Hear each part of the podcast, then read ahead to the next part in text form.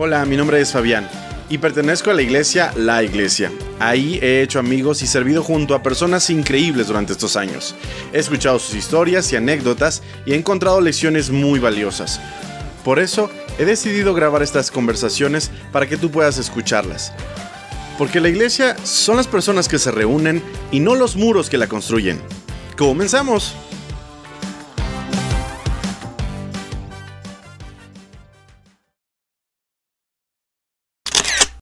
Hola gente? ¿Qué tal? ¿Cómo están? Sean todos bienvenidos a un nuevo episodio de su podcast Backstage. Esta semana alguien que ya esperábamos y muy famoso en esta iglesia con ustedes, Areli. ¿Cómo estás, Areli?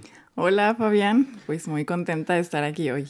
Qué bueno, qué bueno. Aprovecho este episodio para mandar un fuerte saludo y un fuerte abrazo a todas las personas que pertenecen a la nueva iglesia de Puerto Vallarta, ¿verdad? Así es, a todos nuestros amigos y nuestra familia de Vallarta. Perfecto, sé que tenemos poco tiempo de empezar a conocerles, pero sé que el equipo que ha tenido la oportunidad de ir ha regresado con muy buenos comentarios, hay una gran necesidad y un gran amor por Jesús y creemos que esa ciudad, no sé si le llamo ciudad, lo que sea, eh, va a explotar en algún momento y Dios tiene grandes cosas para ellos. Y Dios ya las está haciendo. Dios ya las Vemos está haciendo. eso. Perfecto. Bueno, pues entonces ¿Les parece si comenzamos? Platícanos, Areli. ¿Quién eres? Empecemos con tu nombre completo y a qué te dedicas. Mi nombre es Areli Díaz Odriozola. Solo tengo un nombre. Es fácil. Ok. y soy diseñadora de interiores de profesión. Y amo mi carrera, amo lo que hago. Ok. Y pues me dedico a básicamente o ahorita mi trabajo principal es remodelar casas específicamente. Ok. Y he hecho un par de como proyectos para amueblar casas para Airbnb. Ok. Eso, eso hago. Perfecto. ¿Cuánto tiempo tienes haciendo esto o ejerciendo esto? Pues bien, como de tiempo completo y ya en serio, eh, todo el año pasado, o sea, un año y tres meses, muy poquito. Ok, es que estás chiquita, ¿no? Sí. Ah, ¿Qué edad tienes, perdón? ¿Qué edad tienes? Justo estoy por cumplir 26. Ah, ok, Entonces, digo, sí, terminé la universidad y trabajé un año de esto con un par de mis amigas y luego dejé de hacer proyectos y apenas regresé el año pasado de lleno. La pandemia te paró, me imagino. Sí, exacto. A todos, a todos nos paró. Fue un proceso un poco raro. Y justamente hace, fuera, hace unos minutos fuera del aire me platicabas que la pandemia tiene mucho que ver con que estés aquí, ¿no? Que tú y tu familia estén aquí. Sí, justo en la pandemia llegamos a la iglesia. Ok, pues vamos a remontarnos un poquito más atrás para conocer a Areli chiquita, Areli niña. ¿Qué podrías decirnos de, de tu infancia? ¿Qué podrías resaltar de ella? Pues que siempre he sido súper tranquila, entonces yo era de que una niña tranquila, seriecita, callada, que súper obediente, que le decían quédate ahí y pues ahí me quedaba sentada, ¿no? Entonces así siempre fui de chiquita. Ok, sé que eres cristiana de cuna, como se dice usualmente, o cristiana desde niña, ¿cierto? Sí nací en la iglesia, casi literal. Casi literal, o sea, se le rompió la fuente en el servicio de alabanza a tu mamá y nada más porque tuvieron que salir corriendo. Nada, no sí, no, ahí hubieran nacido. No, no, no. Dato curioso, nací en mi casa, literal, sí nací en mi casa. Ah, o sea, parto hogareño. Exacto. Digo, por accidente, o sea, no por decisión, pero sí nací en mi casa. Y... No, no, o sea, de que crecí en la iglesia, realmente, o sea, ahí pasé toda mi infancia en, eventos con los niños, las reuniones y todo. Sí. Ok, entonces tendríamos que remontarnos un poco antes a tus papás. ¿Qué sabes sobre la vida de tus papás? ¿Desde cuándo son cristianos? ¿Tienes alguna historia sobre ellos? Sí, de hecho mis papás se conocen en la iglesia. Eh, mi mamá llega de adolescente a la iglesia, mi papá un poco más grande, que cada quien conoce a Dios en una iglesia distinta, se conocen en una iglesia y pues ya se casan y ahí empieza como su historia, entonces pues ya nosotros crecemos, mis hermanos y yo, pues en, ambiente cristiano desde chiquito. ¿Ellos, ¿Ellos son la primera generación o sus papás también? Ellos, son la primera generación. Sí. Ok, yo siempre he escuchado y, y Poncho siempre me lo ha dicho. hay una especial bendición en las segundas y terceras generaciones que conocen a, Jesús por, por, no sé, pues porque yo creo que lo que siembran los padres a veces lo, coche, lo, lo cosechan, lo cosechan los hijos y, se nota, ¿no? Se nota ahí. Qué bueno, qué bueno, me da mucho gusto. ¿Qué pudieras em, decirnos? Si, si fuiste una niña como modelo, si fuiste una niña como la que nunca hacía nada, como súper bien portada. Entonces, cuéntanos cuáles fueron tus mejores experiencias en la iglesia. ¿Qué podrías decirnos de esas mejores experiencias? Que para mí la iglesia fue como mi, y hasta ahorita, o sea, es como mi familia. Siempre he crecido o crecí con esa idea y ese sentimiento de saber que en la iglesia tenía a mi segunda familia. Entonces, o sea, sabía que era parte de mi vida, que era algo que siempre quería tener conmigo. Aunque digo, ya más grande como de, no de adolescente, yo creo que ya como de joven, fue como que, yo creo que esa de que siempre fui la niña que estaba bien portada y así, como que dije, bueno, nunca hice nada malo tal vez, digo, tampoco me destrampé, pero como que ya ahí fue cuando empecé a tomar decisiones como que yo por mi cuenta de decir, pues como que ya no quiero ser tan obediente, ¿no? Adiós, básicamente. Ah, ok. O sea, pero ya como más grande de joven. Ok. Suena interesante. Voy a preguntar por ahí. ok. ¿En qué edad nos estamos situando en ese momento? Ya en la universidad. Ah, ok. Entonces digamos que podríamos hablar de que fuiste muy estándar, prácticamente de que eras niña a tu prepa. Sí, sí, sí, sí. Ok. Y la visión de la iglesia, pues era una visión es como regularmente lo tienen los niños, ¿no? De, el lugar donde creciste, el lugar donde aprendiste, ¿no? Sí. Ok, si tuvieras que resaltar una anécdota de cuando fuiste niña, algo que te encantó de la iglesia, algo que jamás vas a olvidar, porque todos tenemos recuerdos vividos de alguna clase de niños, de algún campamento de niños, de algo. Algo que marcó nuestras vidas. Incluso yo recuerdo así, aunque sea tan tonto, pero recuerdo cuando nos ponían a dibujar, bueno, no a dibujar, sino nos, daban dibujos en blanco y negro y nos daban coditos de pasta. No, te lo, me acuerdo que nos daban coditos de pasta con, con resistol para que los rellenáramos y luego brillantina o no sé qué. Siempre había un niño que se batía y que lo regañaban, así que terminaba batido de resistol y nunca pegaba nada bien, ¿no? Pero hay cositas, hay ciertas actividades, incluso canciones que yo recuerdo de muy niño hay una canción que dice algo así como, soy nueva criatura, vuelo como un ave, danzó como un venado, ha habido un cambio en mi corazón. Y esa es una canción viejísima. De hecho, la, he platicado con otras personas y nadie se acuerda. Entonces el otro día me di a la tarea de buscarla en YouTube y por fin la encontré. Creo que data de 1990 y algo. Wow.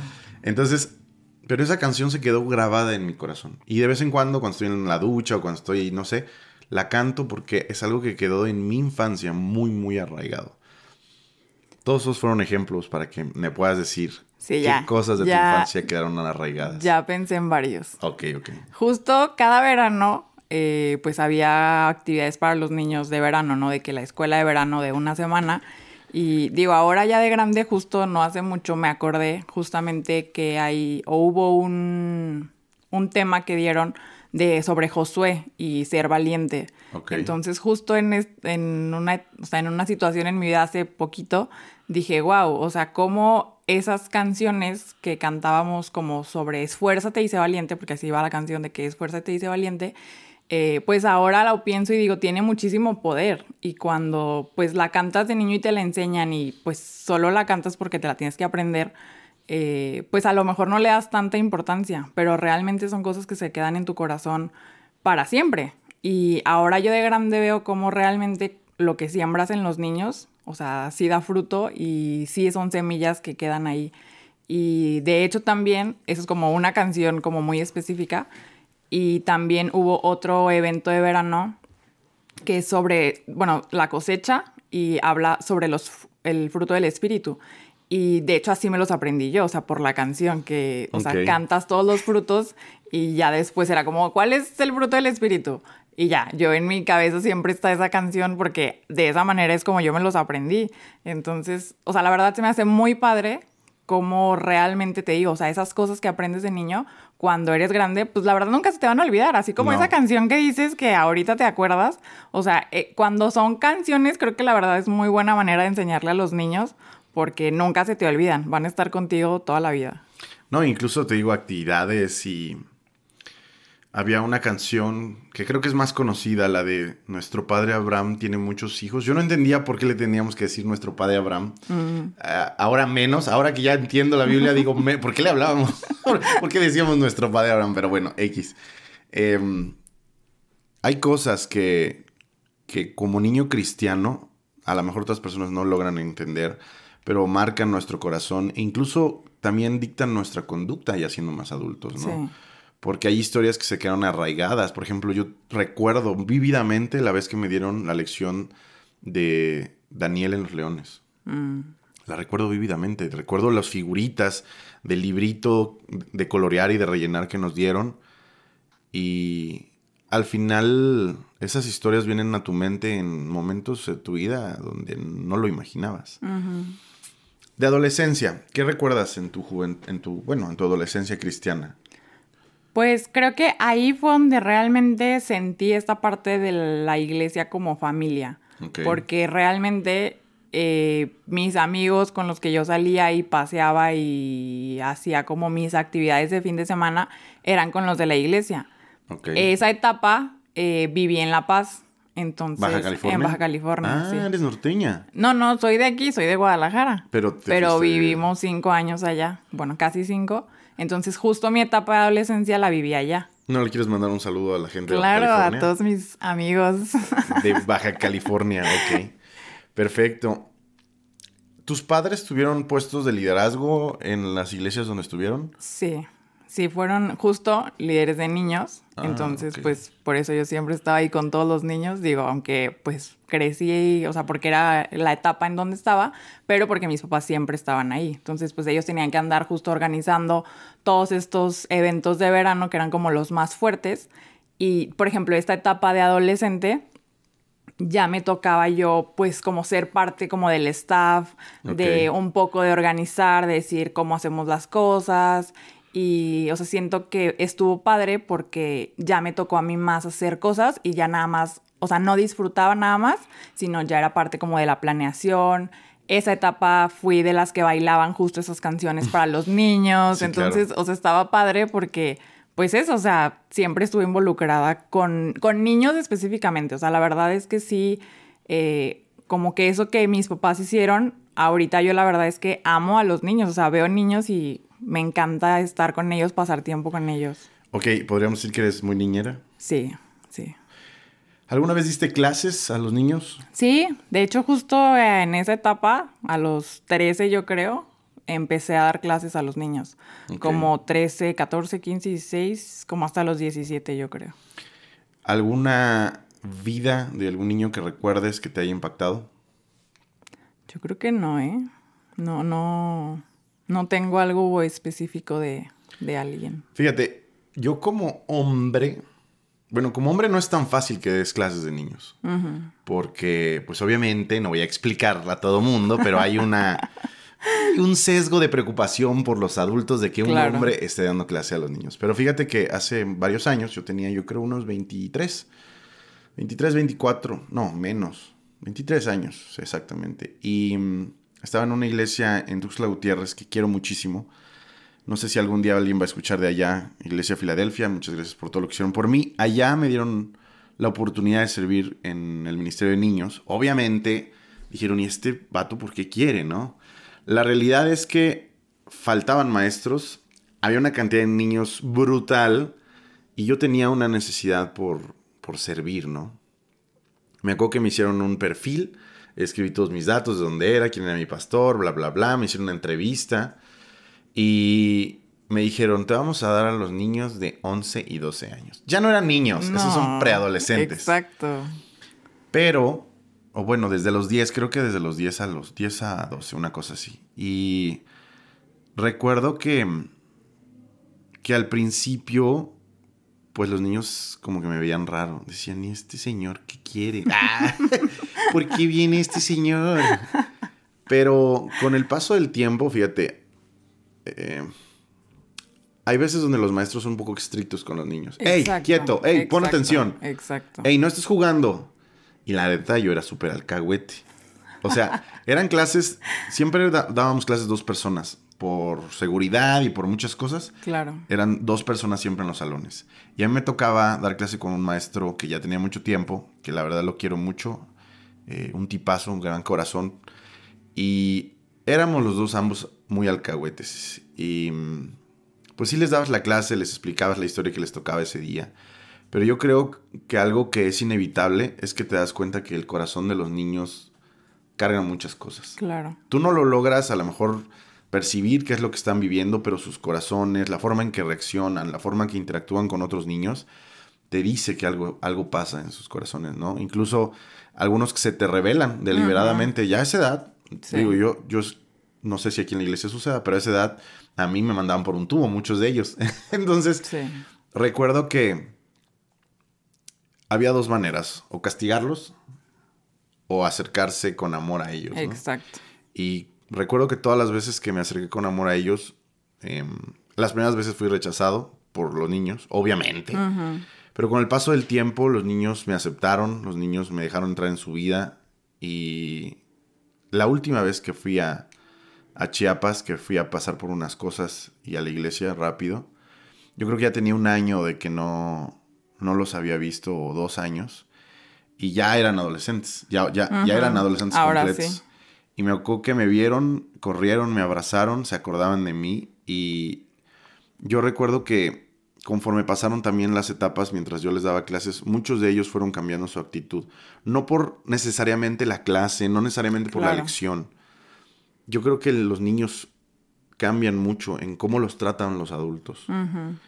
¿Alguna vez tuviste la oportunidad de ver el corazón de un niño así cambiado en la forma en la que lo trataban en la iglesia. Sí, sí. Y justo ese tema es algo que ahorita en esta etapa de mi vida estoy como entendiendo mucho más, porque yo sí me consideraba, o sea, que fui una persona muy, como muy cuadrada y como que muy exigente.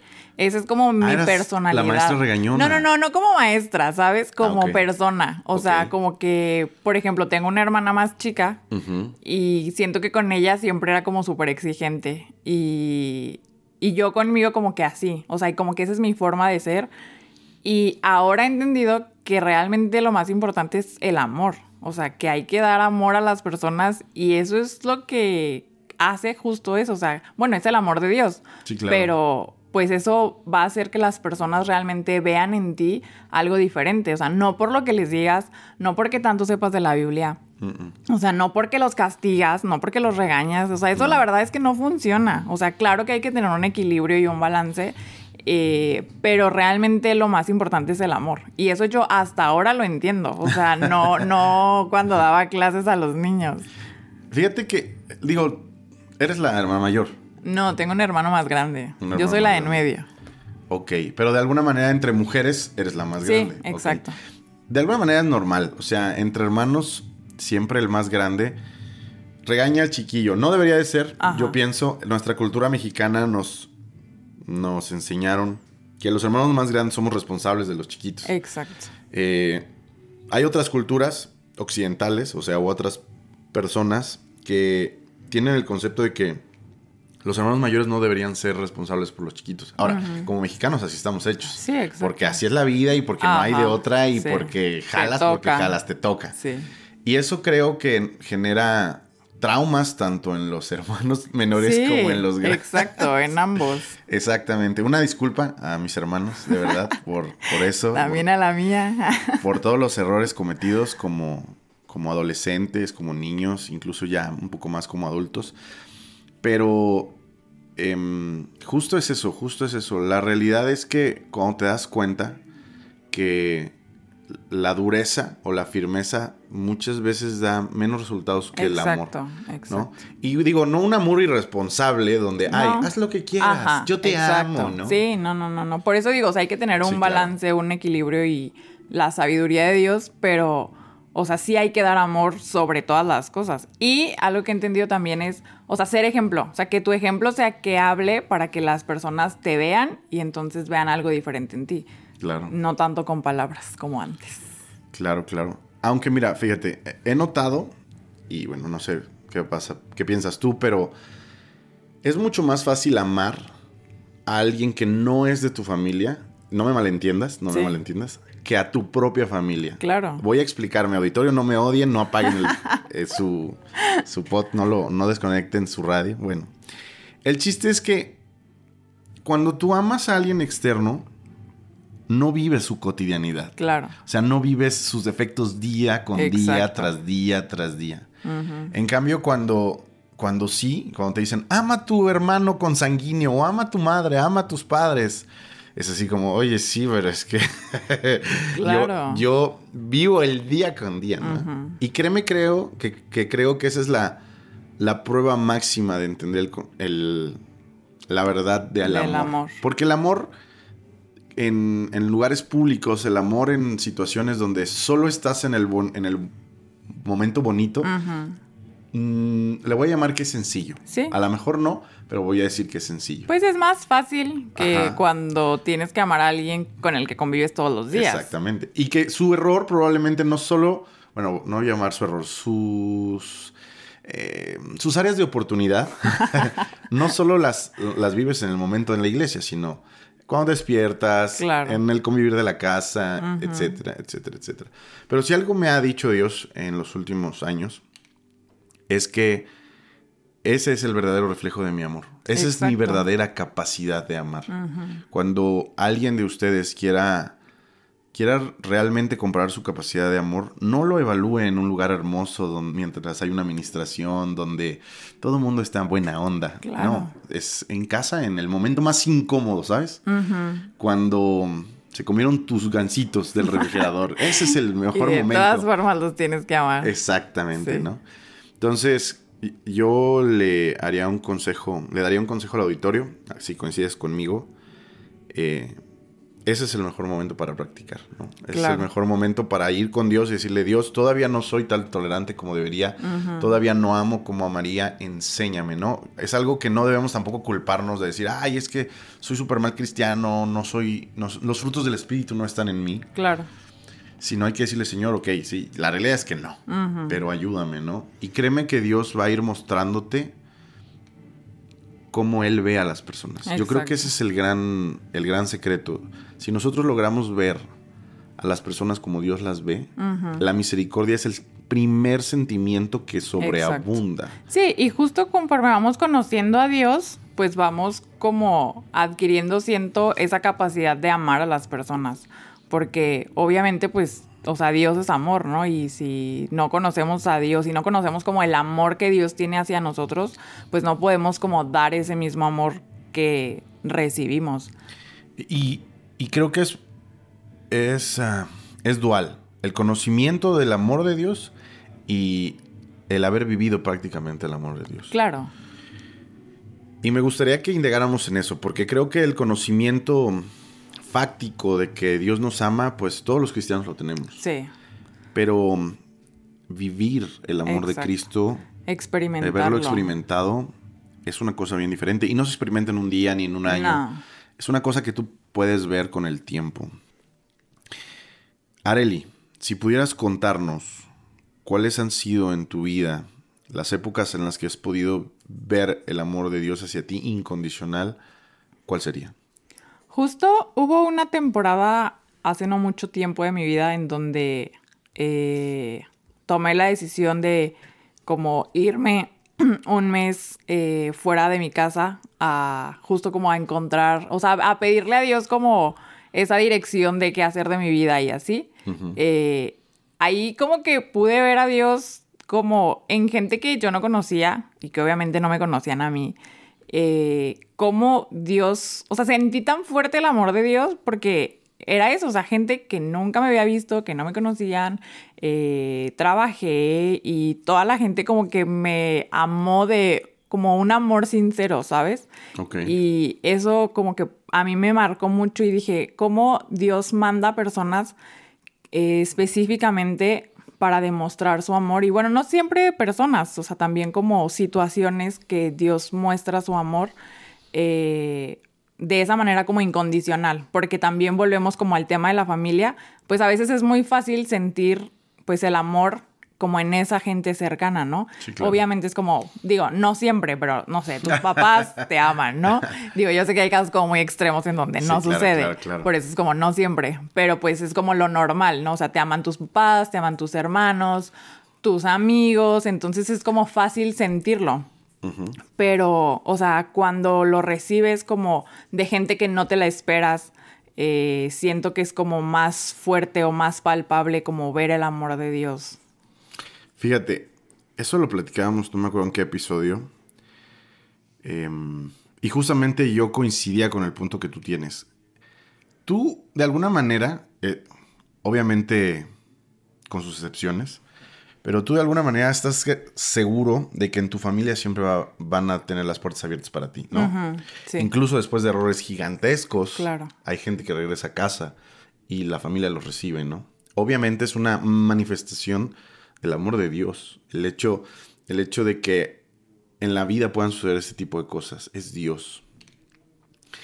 Pero en la iglesia también sucede. O sea, hay gente que llega destrozada, de vidas hechas papalote, y Dios los pone o los logra colocar en una iglesia y se encuentran personas que los aman de manera real, ¿no? Y tú dices, ¿cómo alguien que apenas me conoce me está manifestando un amor y una preocupación tan sincera por mi vida? Sí.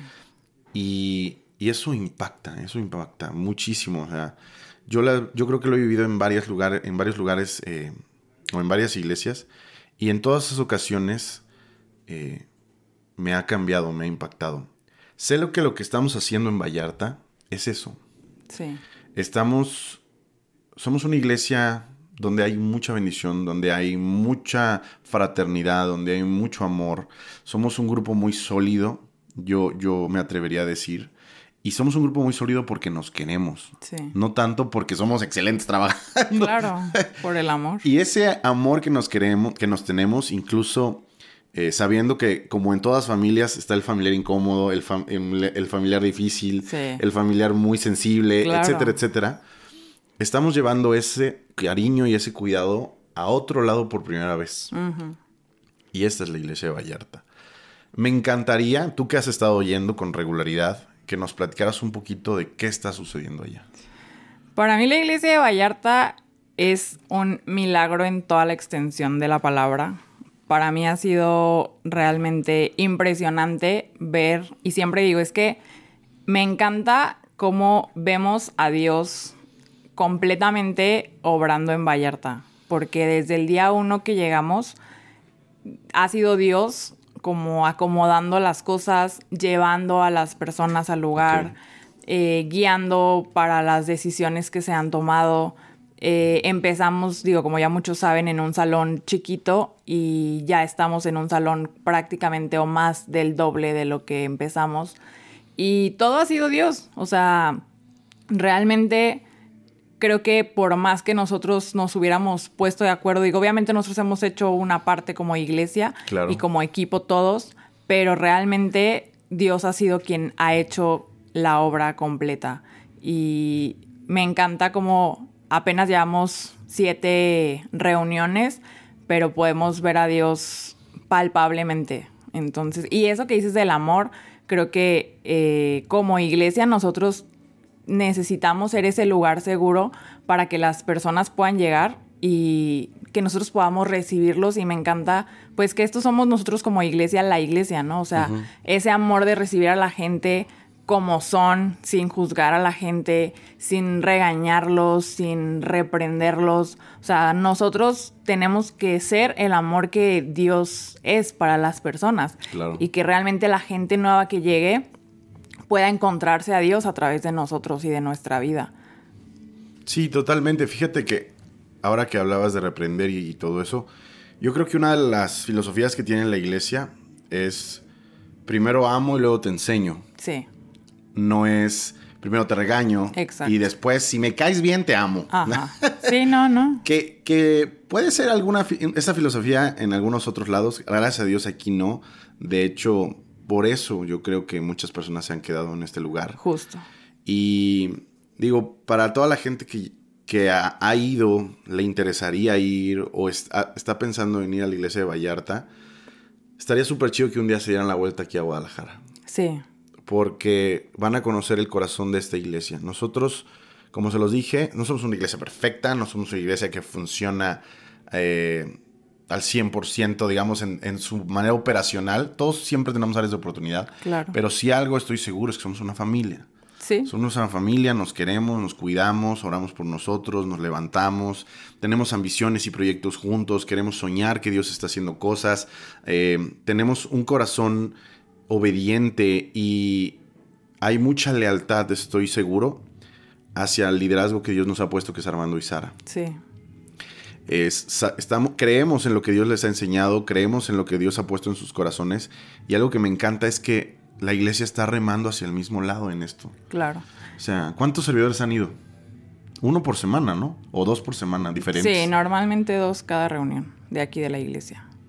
¿Y qué comentarios recibes de parte de ellos? No, todos están encantados y algo que alguien dijo de los servidores una vez que fue es cómo eh, esos, por ejemplo, dos servidores y el equipo que vamos de la iglesia, que normalmente somos como cinco personas, incluyendo a los pastores, es como, como somos nosotros y funciona todo lo que se hace. O sea, hay gente obviamente en Vallarta siendo parte del equipo para apoyar a que las reuniones eh, pues se lleven a cabo, pero vemos cómo, por eso te digo, o sea, es Dios haciendo las cosas, porque, bueno, en Guadalajara obviamente pues es una iglesia más grande y obviamente se requieren muchas más cosas y hay muchísima gente involucrada, no sé cuántos servidores hay por domingo, pero sé que son muchísimos en cada reunión.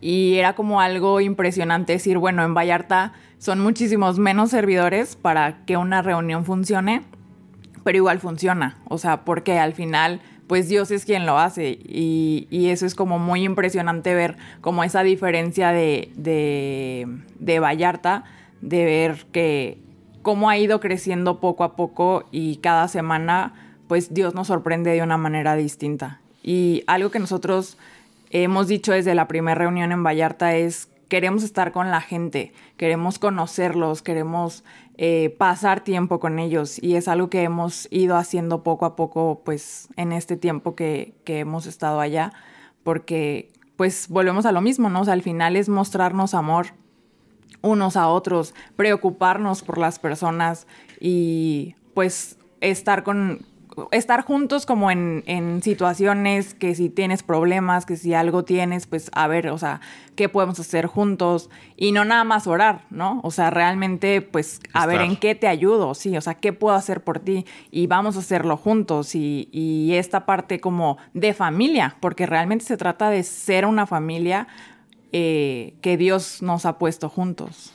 Si puedes platicarnos la historia de esta chica que no sé si fueron juntos tú y Chuy, que fueron a verla, que estaba encerrada. No sé si puedas contarla, no sé si haya alguna situación, pero esa historia yo la escuché y me impactó muchísimo.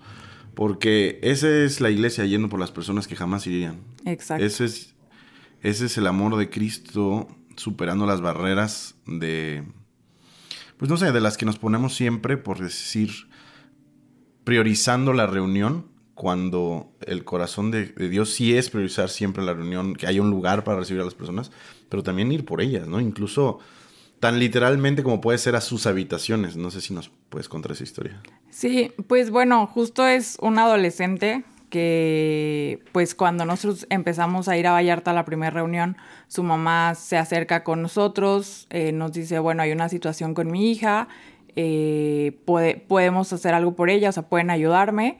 Y bueno, fuimos con ella, estuvimos con, esta chica y ha sido justo un proceso muy interesante porque justo esta última vez que estuvimos allá, eh, estuvimos pasando tiempo con ella de calidad realmente, eh, varios días, no nada más uno. Y en cada como viaje que hemos hecho, eh, hemos sido intencionales en buscarla, en estar con ella y no por decir, ay, pues solo porque somos la iglesia y porque tenemos que hacerlo, ¿no? O sea, porque realmente hay ese deseo en nuestro corazón de estar con las personas. Entonces, pues nos hemos preocupado por ella, hemos pasado tiempo con ella y ha sido una transformación impresionante para mí ver cómo Dios ha cambiado pues todo el entorno como en esa familia y, y cómo a veces una pequeña decisión de nosotros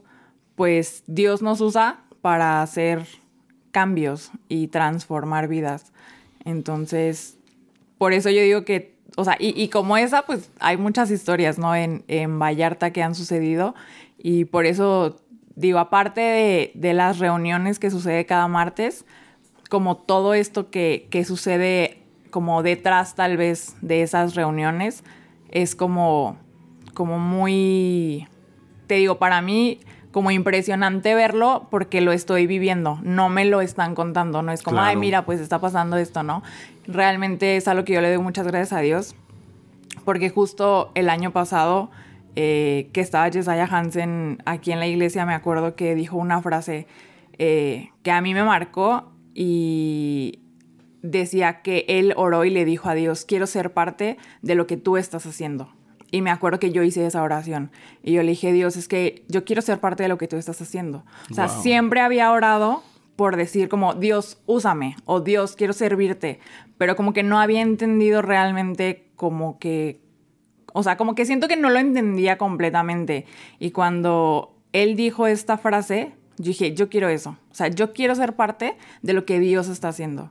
Entonces, cuando llegamos a Vallarta, yo me acuerdo que yo le dije esta frase a la iglesia. O sea, yo le dije, es que yo quiero ser parte de lo que Dios está haciendo en Vallarta, porque yo sé que Dios está trabajando en Vallarta desde hace años y nosotros nada más nos toca ir y hacer una parte de lo que ahorita Dios está haciendo ahí. Pero yo sé que Dios ya empezó a trabajar y yo sé que Dios va a seguir trabajando en Vallarta, pero nosotros solamente somos como una parte de lo que toca como para esta temporada. Claro, totalmente. Y de hecho, me gusta mucho la mm, sensatez de tu comentario, porque sería muy, probablemente muy egocéntrico de nuestra parte pensar que nosotros somos la única mano de Dios que ha tocado esa ciudad, ¿no? Exacto. Dios está haciendo desde hace muchos años. Estoy seguro que habrá otras iglesias, habrá otras personas, habrá gente que está orando, habrá gente que está eh, pidiendo a Dios que cambie esa ciudad y simplemente nosotros estamos siendo obedientes en un proceso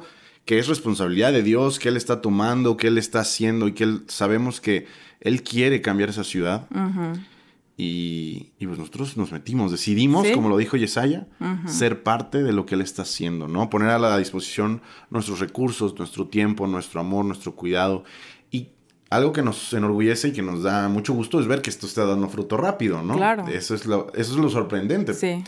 Y, creo que esta historia de esta chica es una muestra de lo que Dios va a hacer de manera más amplia. Es un pequeño ejemplo de lo que puede hacer el tiempo de las personas en la gente, de lo que puede hacer el corazón, de que puede hacer el interés, el cuidado. Y realmente le pido a Dios que ese, ese corazón permee durante muchos años en esa iglesia y continúe Obviamente, en gran parte responsabilidad de Chuy y tuya, mantener ese corazón siempre preocupándose por la gente, cuidándolos. Y, eso es, como esta historia, estoy seguro que se va a repetir cientos de veces. Claro, y, y me encanta porque es como lo que hablábamos al principio de cómo es, o sea, siento que, bueno, yo he entendido que es tan simple como solo estar con las personas. O sea, realmente como que lo que tenemos que hacer es amar a la gente y estar con la gente. Y si hacemos eso, o sea, realmente Dios hace todo lo demás, porque es lo que yo te decía, que antes yo como que quería, como en, en esta parte que soy como muy exigente, como a lo mejor regañar a la gente o, o sea, como que sentía que esa era la manera, ¿sabes? O sea, de llegar y decirles, como, o, no sabía cómo hacer las cosas, pero como que eso es lo que a mí me habían enseñado, como que es que tienes que ir y decirle a la gente esto y esto y esto. Pero ahora veo que nada más con amar a las personas, o sea, digo, wow, cómo Dios hace las cosas, porque no soy yo hablando, ¿sabes? O sea, no es como que yo les digo a las personas, oye, tienes que hacer esto, oye, no seas así o algo así, ¿no? Realmente como que cuando amas a la gente y estás con las personas, Dios hace una transformación increíble. Claro, es que estamos acostumbrados a la antigua escuela del cristianismo, que es muy antiguo testamentaria, yo pienso.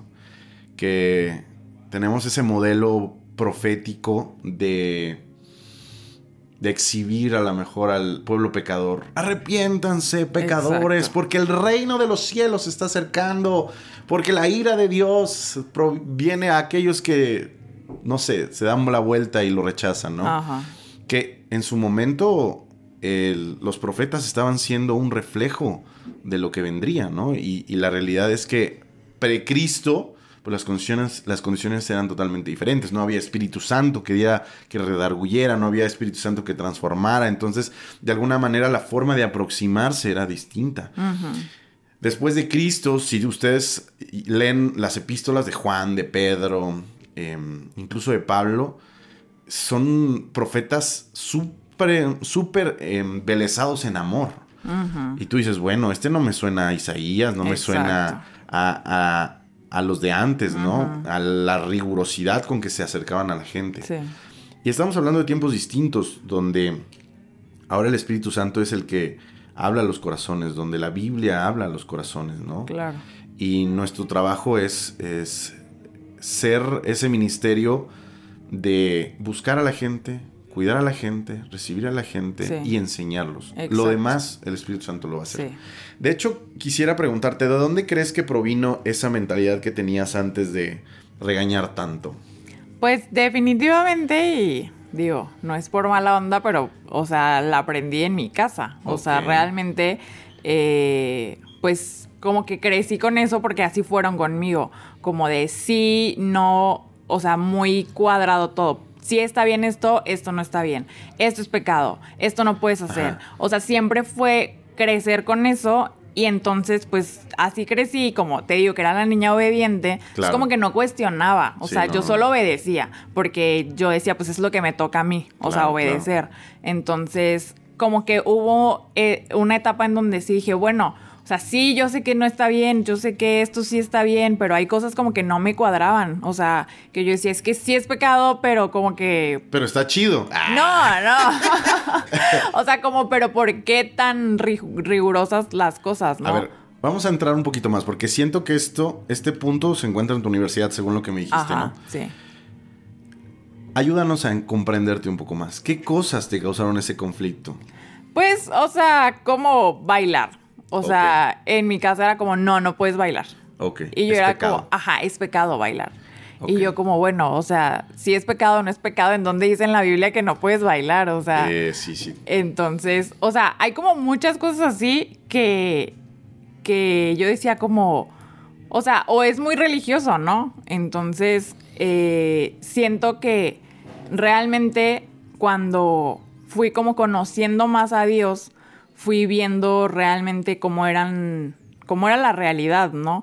Y realmente estando aquí en la iglesia, la iglesia, yo sí sentí como este amor de, de las personas, como, porque también yo sentía como que todos te juzgaban, ¿no? En la iglesia era como, si está bien esto o no está bien, y si no está bien, en lugar de amarte, pues te regañan.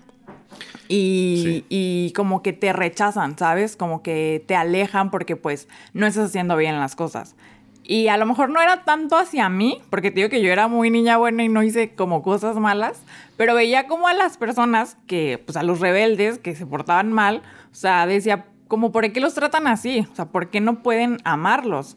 Y, y por eso en esta iglesia, yo amo esta iglesia, porque, o sea, amamos a las personas porque aún pues seamos como seamos, pues el amor de Dios es lo más importante y es lo que nos une, que es lo que hemos hablado. Entonces, pues e, eso para mí ha sido como una enseñanza en los últimos años, como dos años yo creo, que Dios ha ido como afirmando esta parte de que pues el amor es lo más importante en todo. Fíjate, en esta iglesia no voy, no es por por juzgar ni dar un comentario fuera de lugar. espero que el auditorio me entienda lo que estoy a punto de decir. Pero esos famosos rebeldes son los que lideran esta iglesia. Incluido tu marido. Sí. Digo, tu futuro. Mi futuro. Tu futuro marido. A lo mejor, okay, a lo mejor alguien escucha esto cuando ya son marido y mujer. En este momento solo están comprometidos. Exacto. Pero muchas personas en esta iglesia que hoy levantan ministerios que están luchando para honrar a Jesucristo. Estoy seguro que alguna vez fueron etiquetados como, como no... Como que no estaban dentro de los parámetros. Exactamente. No estaban dentro de los parámetros para ser elegidos para servir a Dios. Si...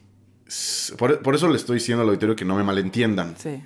Porque probablemente muchos de los que estamos aquí, y me incluyo, no éramos materia para, para trabajar en muchos lados. Y en este lugar, cuando tú logras amar al rebelde, cuando tú logras transformar el corazón del rebelde, creo que toda esa energía se transforma para bien. Claro. Y, y hay muchas oportunidades en este lugar. Me gustaría regresar un poquito a la parte de tu vida donde empiezas a tener todo este conflicto. ¿Qué pasó? ¿Qué pasó cuando empezaste a tener dudas de si las cosas eran pecado o no, si era demasiado dura la autoridad en casa o en la iglesia? ¿Qué pasó en tu corazón? ¿Cuál fue el resultado? ¿Hubo un alejamiento? Eh, me dices que ya no querías obedecer a Dios. Esa frase, esa frase me gustó y me gustaría que honráramos un poquito más. Sé que obviamente tiene un significado. No es que no quisieras obedecer a Dios, sino que la forma en la que te lo habían presentado te era un poco difícil de digerir, ¿no? Sí, como que ahí fue, o sea, la, la etapa en donde justo eso, me empiezo a preguntar como realmente que sí, que no, porque obviamente pues como que ya había pasado la adolescencia y nunca me porté mal y yo decía, bueno, o sea, como, ¿qué está pasando, no? Y todas esas como reglas de sí, no, sí, no, sí, no, está bien, está mal, es pecado. Entonces, en mi corazón, porque justo lo dice, o sea, no fue que me destrampé y hice diez mil cosas mal, sino en mi corazón hubo ese como yo como que dije, siempre obedecí y como que ya no quiero obedecer. O sea, en mi corazón fue como, Dios siempre como que, o sea, como que conocí a Dios, pero en ese momento dije como que tal vez no es tan cierto todo lo que dicen o todo lo que viví o como esas promesas que Dios ya me había dado, como que no se estaban cumpliendo tal vez. Y entonces dije, bueno, pues entonces como que no es cierto. Entonces en mi corazón decidí, pues voy a dejar de obedecer a Dios. Pero no lo hice tan literal, no, no, ¿sabes? Y mira, a lo mejor nos escandalizamos cuando hablamos de drogas, de alcohol, de... Exacto. Exacto. Pero lo que nos aleja de Dios es un corazón que lo rechaza. Sí. No es el pecado tal cual. Bueno, o sea, sí es el pecado, pero el pecado proviene de un corazón que rechazó primero a Dios. ¿Me explico? Entonces, la lejanía de Dios viene de un corazón que le dice, no quiero tener que ver nada contigo. El pecado es la consecuencia de ese, de ese rechazo. Claro. ¿Cuál... ¿Qué pasó? ¿Qué pasó en tu vida en ese momento, en el momento en que decidiste alejarte de Dios? Pues solo empecé a tomar yo mis propias decisiones. ¿Dejaste de orar? Sí, dejé de orar, pero no dejé de ir a la iglesia, por ejemplo. O sea, siento que también a veces eh, en la iglesia queremos, o venimos a la iglesia y venimos como con esta apariencia, como de que pues sí, sigo viniendo a la iglesia y aquí estoy, y como que todo bien, pero a veces, es, o sea, en nuestro corazón realmente las cosas no están bien. Entonces, Mm, por eso te digo, o sea, solo, sí, dejé de orar justo. Eh, y empecé yo en mi diario, eh, dejé de, de como buscar a Dios para tomar decisiones. Propias. Sí, o sea, yo hice lo que quería, o sea... ¿Estabas resentida? ¿Podríamos decir que estabas resentida con Dios? Sí, sí, porque eso que te digo, o sea, como que no se estaban cumpliendo las cosas que yo como que le había pedido a Dios. ¿Como que Como por ejemplo. Pues, o sea, justo como algo muy específico o había como promesas que Dios ya me había dado. Tipo... como una muy, muy específica que como que Dios me lo dijo cuando tenía justo como 12, 13 años, de que Areli ibas a ir por el mundo a predicar. Y yo como... ¿Esa fue una profecía de alguien? Sí. Ok. Y la creí muchos, muchos años. Y digo, yo también entiendo que yo tampoco hice nada para como... Para que eso sucediera. Sí, como prepararme, decir voy a hacer algo. Como que en mis planes estaban, como no sé, entrar a un instituto bíblico, quería como ese tema, pero en mi casa fue como, em, pues tienes que estudiar una carrera de universidad. Entonces yo dije, bueno, estudio universidad y luego como que hago algo como ministerial, ¿no? Estudio un instituto bíblico o me voy a algún lado o, algo así. Y como que no estaban pasando esas cosas o yo estaba en la universidad y dije, pues como que ya no pasó. O sea, en mi corazón como que me desilusioné, ¿sabes? o sea, como que dije, ok, Dios me había prometido cosas y no están pasando. Y para mí era como, pues ya, ya estoy grande, ya deberían estar pasando. O sea, ya se te había pasado el tren. Ajá, exacto. Entonces, digo, desesperada, ¿sabes? Pero entonces empecé a tomar decisiones así, como de, ah, bueno, pues por ejemplo, el trabajo. Cuando salgo de la universidad fue un choque muy fuerte para mí decir, bueno, ¿y ahora qué voy a hacer? O sea, como que no está pasando lo que yo quería. O sea, yo realmente como que siempre quise servir a Dios y decía, ¿cómo sirvo a Dios? O sea, estudié en la universidad, bueno, una carrera y yo decía, es que con mi carrera quiero servir a Dios. Y no sabía cómo. Entonces, o sea, como que no tenía sentido lo que estaba sucediendo en mi vida para mí. Y entonces ahí fue cuando dije, pues, pues está bien, o sea, solo como que voy a seguir haciendo pues lo que tengo que hacer, o sea, trabajar y hacer como una vida normal, porque sentía que no estaba, o sea, que Dios ya no, como que ya no cumplió lo que me había dicho. Sí, se olvidó de mí, ¿no? Ajá, exacto. Se, se olvidó de mí. Esa, ese sentimiento es muy común y justamente yo creo que en las condiciones en las que tú dices, yo en varios momentos con Dios, bueno, a mí jamás Dios me ha prometido mucho. Em, yo soy el que me, ha me, he comprometido con Él en diferentes etapas. Y mm, le he dicho, Dios, yo estoy muy enamorado de la iglesia, estoy muy enamorado de, de, de cambiar la vida de las personas. E igual que tú, llegó un momento donde entre el trabajo y las obligaciones y todo, dije, no, yo, ya no fui considerado. Solo son algunos los que son considerados para ese ministerio, para esa obra. Los demás estamos como simples espectadores. Y hubo un periodo de depresión incluso en mi vida por eso, porque dije, rayos, o sea, algo que anhelaba con mis entrañas yo no fui elegido para eso, ¿sabes? Me sentí rechazado de parte de Dios. Y no rechazado como que no me amaba ni nada. O sea, yo sabía que me amaba, yo sabía que me perdonaba. Pero hay un... Cuando alguien anhela servirle, es la cosa más importante que tienes en tu vida. Puedes comer, vivir, tener amigos, trabajar, familia, lo que tú quieras. Pero eso sigue estando en tu corazón y no lo puedes olvidar. Es como una llama que no se extingue. Y me acuerdo, te voy a contar esta historia, voy a aprovechar. Sí, sí, sí, voy a aprovechar. Después de muchas ocasiones en las que no tuve oportunidad para servirle, porque en las iglesias, pues que llegaba o no me sentía cómodo, o yo no empatizaba, o en lo que tú quieras, llegó un momento aquí en Guadalajara en el que le dije, Señor, te quiero servir, pero en ningún lado me necesitan. O sea, no, pues llego y siempre ya hay alguien haciendo lo que se ocupa. Claro. Y le dije, Señor, este, solo me dedico a trabajar, vengo a dormir, voy al gimnasio y me regreso a la oficina. O sea, eso es todo lo que hago todos los días. Me estoy muriendo. Claro. me estoy muriendo porque esa no es mi vida ideal. Y le dije, por favor, ayúdame a encontrar un lugar donde me necesiten. Digo, quiero el lugar al el lugar más necesitado de esta ciudad. Ayúdame a encontrarlo. Quiero un lugar donde no me rechacen, donde mi ayuda valga la pena. Y un día yendo a la Expo Guadalajara, eh, encontré... yo, iba a cuestiones de trabajo. Y afuera había unos chicos vendiendo tortas con unas playeras de un Jesús y unas manos. Mm. No voy a decir el nombre de la organización para evitarles un conflicto, pero eran, es un centro de restauración para alcohólicos y drogadictos.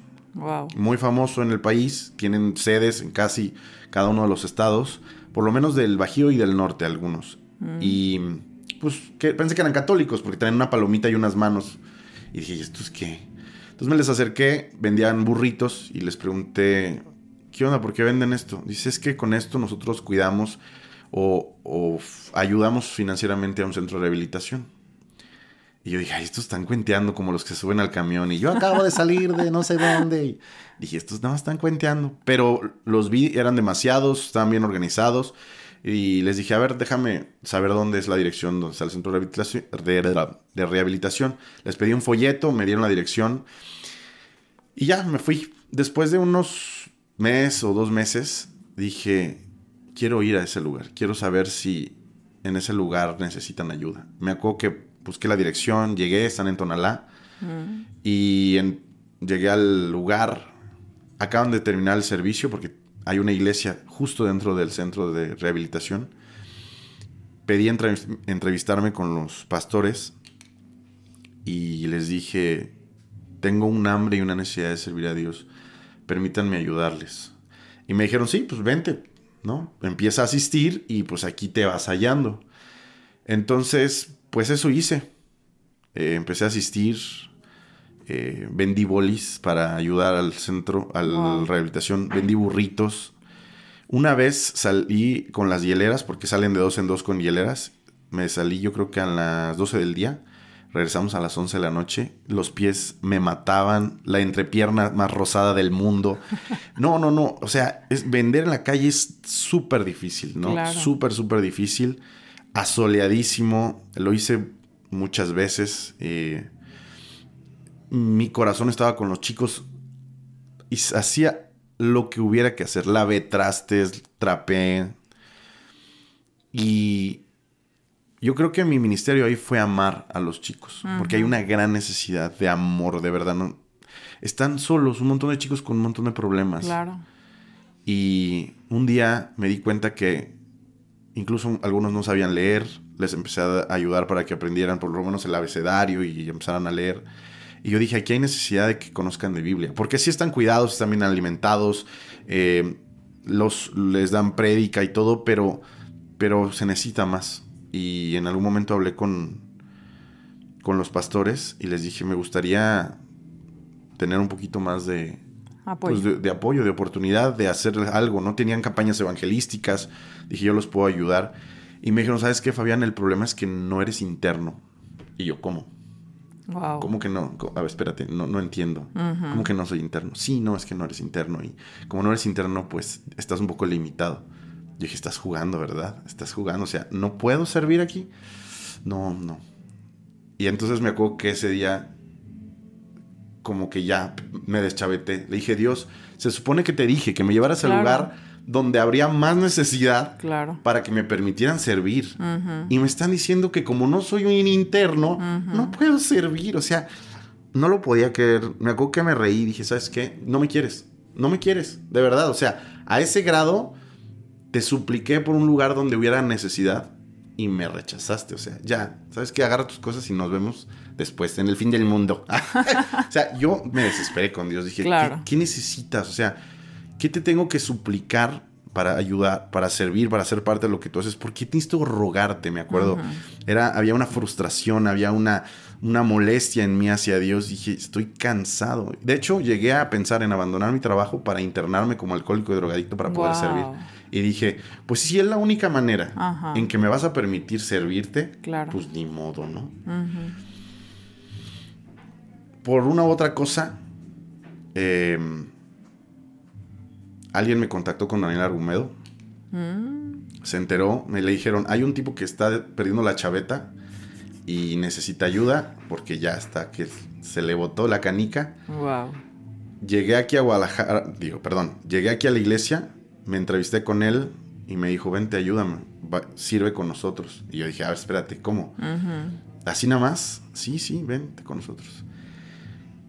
La primera vez que pude ser aceptado y recibido sin un antecedente, sin tener que ser miembro de la asociación, sin tener que ser ex drogadicto. Claro. La primera vez que alguien me invitó a servir a Dios sin pedirme antecedentes de mis padres o tener un historial en la iglesia de X número de meses o años en haber estado, fue en esta iglesia.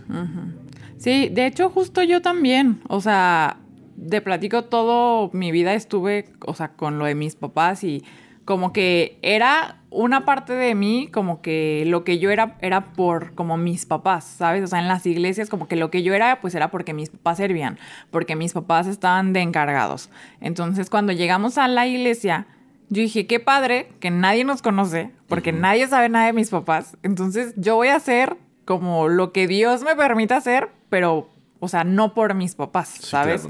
Y justo eso, o sea, también, o sea, yo empecé a servir aquí en Bienvenida o sea, muy recién, pues que me conocieron, porque ya, o sea, pasó lo de la pandemia y empezamos a venir a la iglesia y me encantó esa parte, o sea, sentir que podía servir porque me dieron la oportunidad de, de hacerlo, no por quién era, o sea, no por que era hija de líderes, ni, o sea, por trayectoria, o sea, no por nada, ¿sabes? Sino nada más porque me dieron la oportunidad de servir y fue como, sí, o sea, ¿quieres hacer algo? Porque yo también llegué y yo dije, es que quiero hacer algo, o sea, quiero servir en la iglesia. Y empiezo a servir y me encantó eso, o sea, como esa libertad de, de poder hacer algo para Dios sin tener que tener mil requisitos y antecedentes y experiencia y un buen de cosas. Entonces, eh, siento que, o sea, por ejemplo, volviendo al tema de, lo de las promesas de Dios, eh, ahorita se me hace como muy fuerte pensar en cómo a veces, o sea, Dios ya nos prometió algo, Dios ya dijo algo y a veces decidimos como no creerle. O sea, es como, ya lo tienes, pero pues solo no le crees y haces lo que tú quieres y como que así como se van a cumplir las promesas, ¿no? O sea, eh, necesitamos como confiar en lo que Dios nos está diciendo y, hacer como nuestra parte cuando nos corresponda hacer cosas. Estoy totalmente de acuerdo en, creer y hacer nuestra parte. Sin embargo, mencioné mi parte de la historia porque creo que coincidía justamente con, con la tuya en el sentido de que cuando anhelé deseosamente que algo sucediera en mi vida, por alguna extraña razón no pasó. El día que le reclamé, que empujé, que forcé, no pasaba.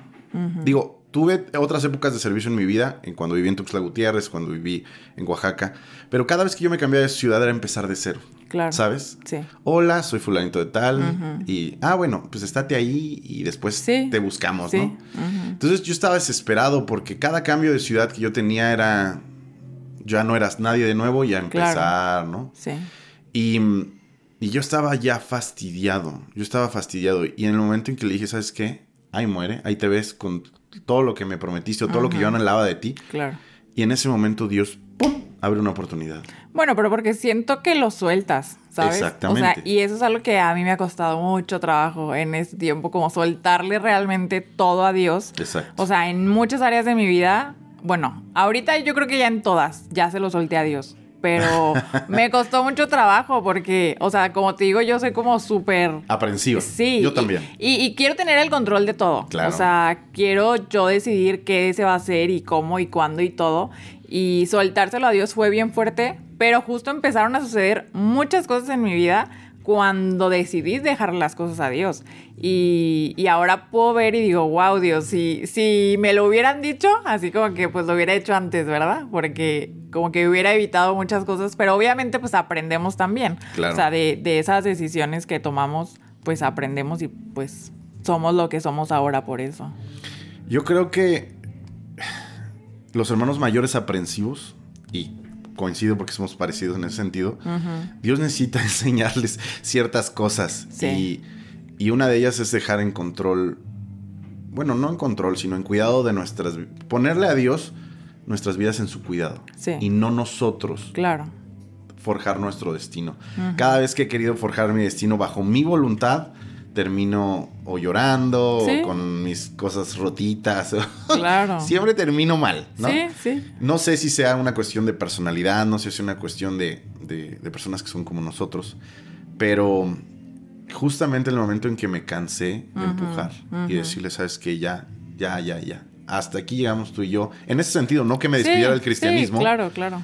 Este, fue cuando Dios de repente abre puertas y puertas y puertas, puertas. Y hoy día no dejo de ver cómo Dios a mi esposa y a mí nos sigue bendiciendo para que sigamos trabajando para Él.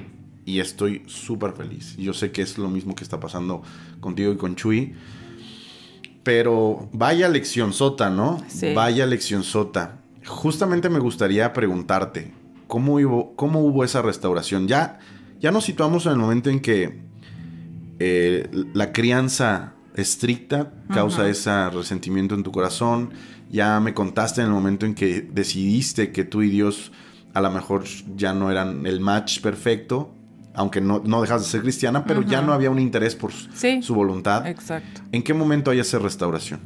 Pues justo cuando, eh, pues, o sea, vi como o sea, llevaba ya varios años así de que, ay Dios, pues como que, o sea, te digo, yo le dije a Dios como, voy a, voy a hacer lo que yo quiera, ¿no? O sea, sí me acuerdo como que le dije, a ver Dios, dame chance, ¿no? O sea, en tomar mis decisiones. Pero obviamente no estaba a gusto y obviamente yo sabía que lo que yo estaba haciendo, pues no estaba obedeciendo a Dios. Y no estaba poniendo a Dios en primer lugar en mi vida. Entonces, pues me acuerdo que Dios me preguntó, eh, así como que, bueno, Areli, ¿realmente quieres hacer mi voluntad? ¿Realmente quieres ver esas promesas que ya te di, que ya sabes cuáles son, que ya te dije? O sea, ¿quieres? Y me acuerdo que le dije, sí, sí quiero. Entonces Dios me dijo, ok, empieza a tomar decisiones y hacer cambios en tu vida. Claro. Y entonces, así, pero fue inmediato, o sea, de cuando Dios me dijo, yo empecé a tomar decisiones y cambios en mi vida del día a día, de realmente buscar a Dios y, preguntarle qué hacer y, y muchas veces ya sabemos qué hacer, o sea, nada más no queremos hacerlo. Y cuando empecé realmente a hacer esos cambios, Wow, o sea, ahí fue cuando Dios empezó a bendecir mi vida de una manera impresionante y una de esas respuestas como inmediatas fue pues Chuy, o sea, realmente el eh, poder conocerlo, poder eh, hacer todo lo que ahora hacemos, fue esa respuesta de Dios de decir, ok, eh, pude encontrar o pude empezar a servir a Dios de una manera diferente, conocer a Dios diferente de como ya lo había conocido antes, como más genuino y ya realmente decir, ok, Dios, como que ya, ya voy a hacer las cosas bien, ¿sabes? O sea, poner a Dios en primer lugar y caminar bajo lo que Dios quiere que hagamos. Entonces, tomé decisiones. Te voy a, te voy a poner tu historia en una perspectiva distinta y tú me dices qué te parece. Porque cuando nosotros decimos yo tomé decisiones, yo cambié, yo hice esto, nos ponen en, como quien lleva el mérito. Claro. Te voy, a, te voy a proponer esto. ¿Qué pasa si lo que deberíamos hacer es ser dóciles? Porque es Dios quien hace el cambio, es Dios quien cambia el corazón, claro. es Dios el que te lleva al propósito, es el Dios el que te empuja. Y nosotros muchas veces somos resistentes, ¿no? Y decimos, no, por ahí no, no quiero, y te aferras y dices no. Sí. Y yo creo que lo que Dios muchas veces nos pide es, yo voy empujando el río. La marea se mueve por lo que yo quiero. Sí, claro. Suéltate. Ándale. ¿Sabes? Sí, así. déjate. Déjate, confía en mí. Si ves que de repente se abre una puerta, entra. Si ves que de repente yo pongo algo, obedécelo. Si ves que yo te estoy alarmando, no lo hagas. ¿Me explico? No es tu voluntad porque nosotros no somos los que cambiamos. Porque a veces cuando ponemos las historias en esta perspectiva, la gente que escucha dice, uy, no, yo, ¿para qué? Para que yo cambie mi vida, faltan muchos años. Y a mí me gustaría que la gente que, está escuchando este episodio entendiera que el mérito de cambiar nuestras vidas jamás ha sido nuestro. Claro. Yo creo que yo creo que no hay mérito en nosotros cuando Dios transforma nuestras vidas. Sin embargo, si algo hubiera, sería el soltar nuestra voluntad y decir, ok, está bien. Voy a dejarme, permitirme fluir por donde tú quieras que este río me lleve, ¿no? Claro. Y cuando no lo permitimos, suceden cosas tan extraordinarias como las que te han, te han, pasado a ti, o incluso como las que hoy día me han pasado a mí. Y si yo recuerdo mi corazón, Areli, mi corazón era duro. Ajá mi corazón era duro y las cosas querían que fueran como yo quería. O sea, yo, aunque el río jalara para un lado, yo decía, no, va a jalar para el otro. Ah, sí. Y yo creo que era cuando Dios no me podía bendecir. Era el momento en que Dios decía, mira, te quiero dar, pero eres terco. Ándale, exacto. o de serviz dura, como dice la Biblia, ¿me explico? Y yo creo que el cansancio fue el que ablandó mi, mi, mi, el cansancio, las desgracias, mis malas decisiones, todas las veces que metí la pata, aflojaron mi corazón. Y no puedo decir que no, ni siquiera fue mi, mi, mi mérito el aflojar mi corazón. Yo creo que fue el cansancio de remar en contra de la voluntad de Dios. Hasta que un momento mis fuerzas me abandonaron y solo me dejé llevar. Pero ni siquiera me dejé llevar porque yo quise, sino por el cansancio. Y Dios me fue colocando en cada playa a donde debí llegar a partir de ahí, donde hubo restauración, donde hubo cuidado, donde hubo bendiciones.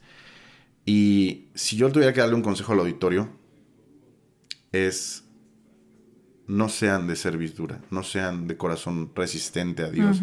Si alguien los invita a un grupo conexión, vayan. Si alguien los invita a tomar un alfa, vayan. Si alguien los invita al miércoles de oración, asistan. Si alguien les dice, alza tus manos y adórale. No se queden rígidos diciendo, no, yo no quiero. A mí me da vergüenza. Es que, ¿qué van a decir? Es que si alguien te invita a adorar a Dios en comunidad, adórale. Si alguien te invita a dar un paso de fe, hazle caso.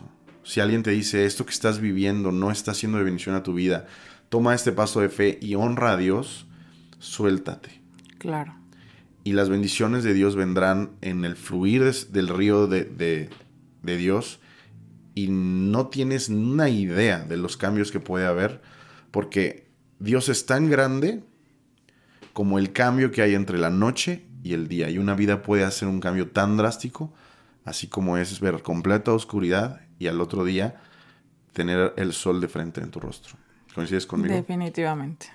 Y las bendiciones empiezan a llegar de una manera impresionante.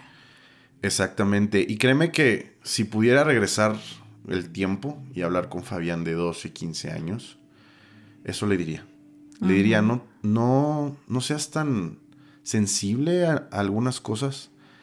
Entiende que la vida es difícil en sí misma, que te van a lastimar, que vas a sufrir, que, a lo mejor muchas personas no te van a, a comprender, pero no endurezcas tu corazón con Dios. No forces a Dios a hacer lo que tú quieres. Exacto. Sino permite que Dios haga.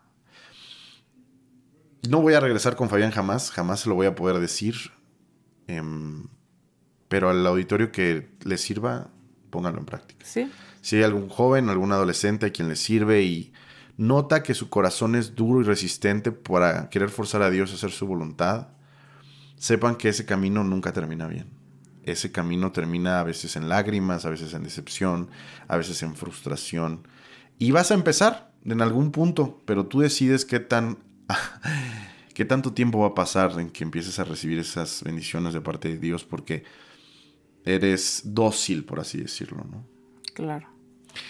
Areli, ya para ir cerrando, ¿cómo llegaste a la iglesia? Justo porque mi hermano mayor, que no viene tan seguido. Ah, así pasa. sí.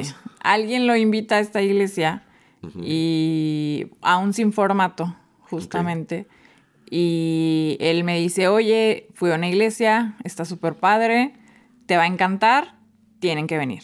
Entonces, al siguiente domingo venimos con mi hermana más chica y yo, y ella y yo amamos la iglesia, nos encantó, y dijimos, queremos estar aquí esta es nuestra casa, ya, o sea, no queremos otra iglesia. Entonces, eh, llegamos a un sin formato por mi hermano. ¿Sabes qué sin formato fue? Eh, al que nosotras venimos la primera vez, sí, fue el de Wall Street. Ah, ese fue el primero. Sí, fue nuestro primer sin formato. Qué penita. Porque parecía una pasarela y. Estuvo padrísimo. No, no, no, nos encantó. O sea, cuando predicó Armando por primera vez. Exactamente. Bueno, no por primera vez, sino esa vez predicó Armando. Pues. Ajá. Sí. Wow. Fíjate, también he tenido la oportunidad de estar apoyando al equipo de Sin Formato y mm, a veces es mucho trabajo, pero cuando llegas a escuchar las historias de gente que encontró su lugar porque algo les, les llamó la atención. Porque la verdad, eso es informato. Sí.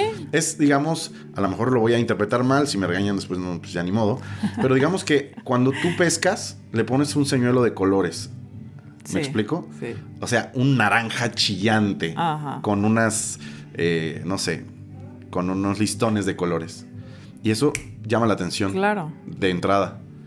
Pero eso no es el fondo. Exacto. El fondo es eh, el corazón de Dios que hay aquí, la, el gran amor, la familia, las bases bíblicas que tenemos como iglesia. Sí. Y la gente encuentra su lugar.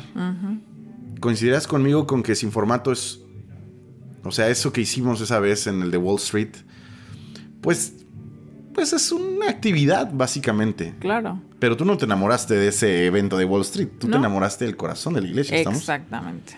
Sí, a mí me encantó porque te digo que pude ver desde ahí cómo a como a un Dios creativo, ¿sabes? Que, que a lo mejor no conocía, porque estaba como en tanta rigidez y yo decía, wow, ¿cómo pueden hacer esto en una iglesia? Se me hace increíble. O sea, no es la típica reunión, no pensé que existiera eso. Entonces, eso justamente revela el corazón de la casa. Entonces, me encanta que no todo es siempre lo mismo. O sea, puede ser, o sea, puede ser de una manera diferente, pero Dios es el mismo. Entonces, al final Dios siempre está ahí y tu encuentro siempre es con Dios, pero el ambiente tal vez es distinto porque pues nos permite ver algo diferente y sentir algo pues que no es normal en otras iglesias, o sea que normalmente esto no, bueno, yo no lo había visto nunca y no pensé que existiera, entonces por eso me encantó. ¿Qué, le podrías decir a aquellas personas que, que están un poco resistentes y que cuando se les habla de sin formato, sin formato es algo así como, ay no, ¿por qué hacen eso? Eso no es de Dios. ¿Qué, qué les podrías decir a ellos? Pues eso, que, que, Dios no es un Dios aburrido y que Dios no es un Dios cuadrado, que, que puedes conocer a Dios a través de diferentes maneras, pero, o sea, mientras Dios sea el centro, creo que la manera en que lo presentes a las otras personas está bien, mientras no se pierda la esencia. Entonces, creo que está muy padre, justo porque, bueno, está enfocado como para jóvenes. Sí, claro. Porque normalmente, pues es como la edad difícil en donde dices, pues qué aburrido y qué flojera ir a una iglesia. Pero si lo pones de una manera mm, más atractiva, que dices, ah, está padre porque pues hacen cosas diferentes, pues entonces no se te va a hacer aburrido ir a la iglesia. Entonces, definitivamente siento que, que, o sea, Dios está en esos o sea, en esas cosas, pues no, no siempre tiene que ser igual, no tiene que ser monótono, no tiene que ser aburrido, porque Dios no es así. Claro, claro. Nosotros somos los que a veces por estructurar las cosas demasiado, por mantener un sistema que funciona y un proceso, a veces somos nosotros los que hacemos rígidos las cosas de Dios. Exacto. Sin embargo, creo que Sara y Armando tienen en el, su corazón eh, evitar que esto suceda, ¿no? Eso no nos exenta de cometer errores alguna vez, porque quien, quien explora siempre está... Sí. Eh, y no errores graves me refiero, sino a lo que voy es, un día puede que algo que hagamos y no funciona, eso es a lo que voy, ¿me explico? No funciona. Pero en ese buscar, en ese, la creatividad, en esa creatividad de buscar hacer cosas para Dios que le sean atractivas a, a la juventud de esta ciudad, eh, ha habido grandes tesoros y ustedes son uno de esos grandes tesoros. Eh, Dios utilizó un sin formato para atraerte a tu propósito. Sí. Dios utilizó un sin formato para presentarte a el caballero Chuy Mejía. Así es. y yo veo que a, pesar de que te desilusionaste alguna vez porque las promesas de Dios parecían no cumplirse, yo hoy veo que esas promesas vienen porque vienen y pisando fuerte, inevitablemente, ¿no? Y muchas veces no, se cumplen incluso con la manera en que nosotros las imaginamos. Exactamente. A veces se cumplen de una manera diferente, pero cuando estamos ahí nos cae el 20 y esto era lo que me dijo. Exacto esto era de lo que me prometió alguna vez. Y es mejor de lo que nos imaginamos. Totalmente. O sea, yo ahora con todo esto que está sucediendo en mi vida, de verdad digo, Dios, es que es mucho más de lo que yo me imaginaba, de lo que yo podía esperar y de lo que estaba en mi mente. O sea, Dios ha superado como todas esas expectativas que yo tenía y digo, wow, o sea, de verdad, qué increíble poderlas estar viviendo ahorita. Vas a empezar una etapa de grandes responsabilidades, Arely. Sí. Dios tiene en el futuro inmediato grandes responsabilidades para ustedes como pareja y también individuales como hijos de Dios, como líderes. Em, ¿Qué podrías platicarnos de eso? ¿Cómo ves eh, el futuro cercano con el liderazgo de la iglesia de Vallarta? Pues definitivamente para mí es como un reto porque pues eh, justo de como de esto que hemos estado hablando, algo también que Dios ya me dijo y que todavía estoy en eso es como el tema de hablar como en público. Eh, o sea, es algo que, por ejemplo, me cuesta trabajo pero, o sea, Dios ya me dijo, es que vas a hablar, ¿no? O sea, pero pues tienes que empezar como a hacerlo.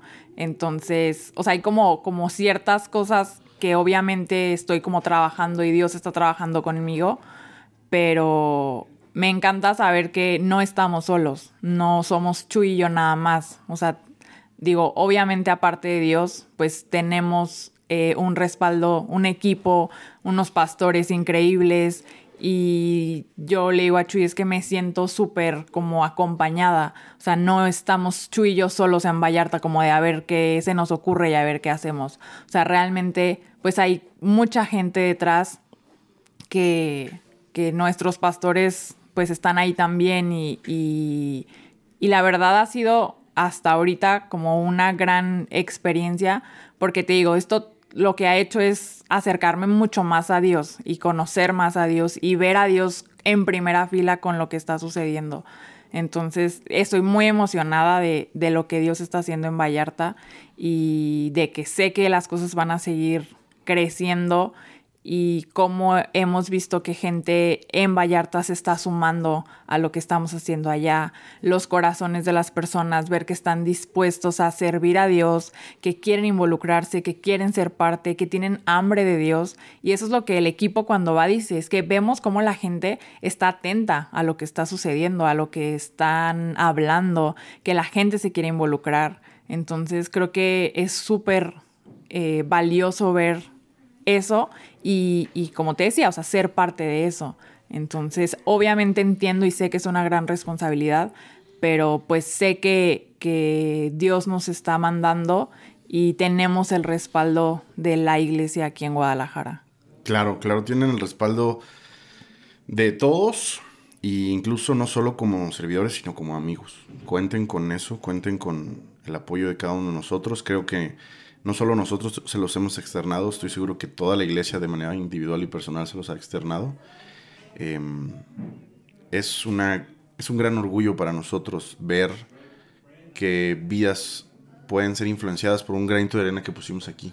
Nadie se imaginó que un granito de arena puesto en Guadalajara podía terminar haciendo eco en un lugar que pues hace unos años, hace un año, ni idea teníamos que esto iba a pasar. Claro. Y créeme que cuando los vemos a ustedes al frente, porque digo al frente porque es como un triángulo, em, nos sentimos orgullosos de ustedes. Gracias. Y creemos en lo que Dios está haciendo y creemos en lo que Dios va a seguir haciendo. Y de verdad, eh, disfrútenlo. Disfrútenlo, vívanlo y, y ahí estaremos con ustedes para celebrar las cosas que Dios vaya haciendo. Gracias. Areli, muchas gracias. Muchas gracias por tu tiempo, muchas gracias por tu historia, gracias por tu corazón. Em, disculpa las preguntas incómodas. Pero es parte de que la gente te conozca, ¿sabes? Y sepan quién eres. Esperemos que la gente pueda escucharlo. Y justamente te iba a dejar los micrófonos para que hables con ellos diles algo, invítalos a la iglesia, habla con la iglesia de Vallarta, utiliza este micrófono para, para eso, te lo regalo, tienes el tiempo que tú quieras. pues estoy muy contenta por todo lo que está sucediendo en la iglesia de Vallarta, así que gracias a todas las personas que han sido parte hasta ahorita, que han servido, la gente que ha estado desde el día uno sirviendo en la alabanza, en traducción, eh, a las personas que están llegando nuevas cada semana, a la gente que ya nos ha dicho cuenten con nosotros para lo que se necesite. Gracias por dejarnos ser parte y entrar en sus vidas, eh, por sus corazones de, servicio, de disposición a Dios. Eh, gracias también a nuestros pastores por su amor, por confiar, por obedecer a Dios. a ustedes como equipo, la verdad es que te digo, estamos muy contentos de, ser parte de, esta iglesia, de este equipo y de esta familia.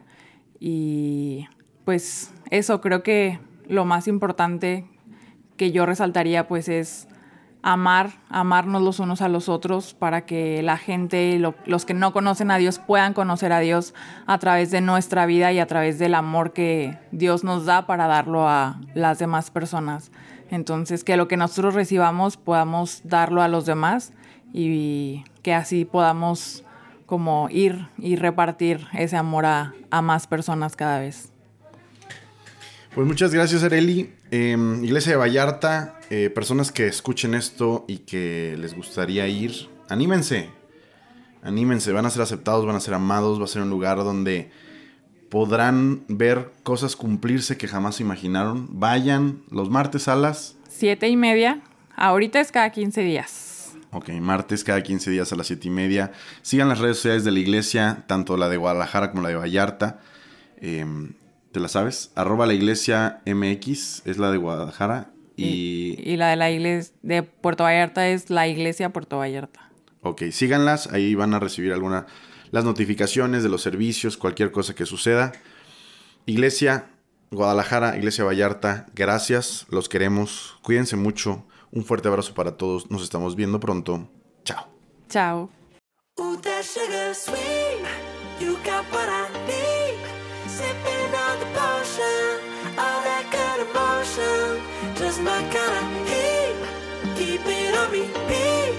Tested by the motion, loving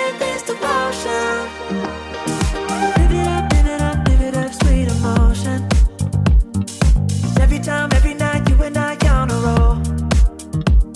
Switch it up, switch it up, switch it up where I'm going. Stay on the fly, just in time, roll the rap.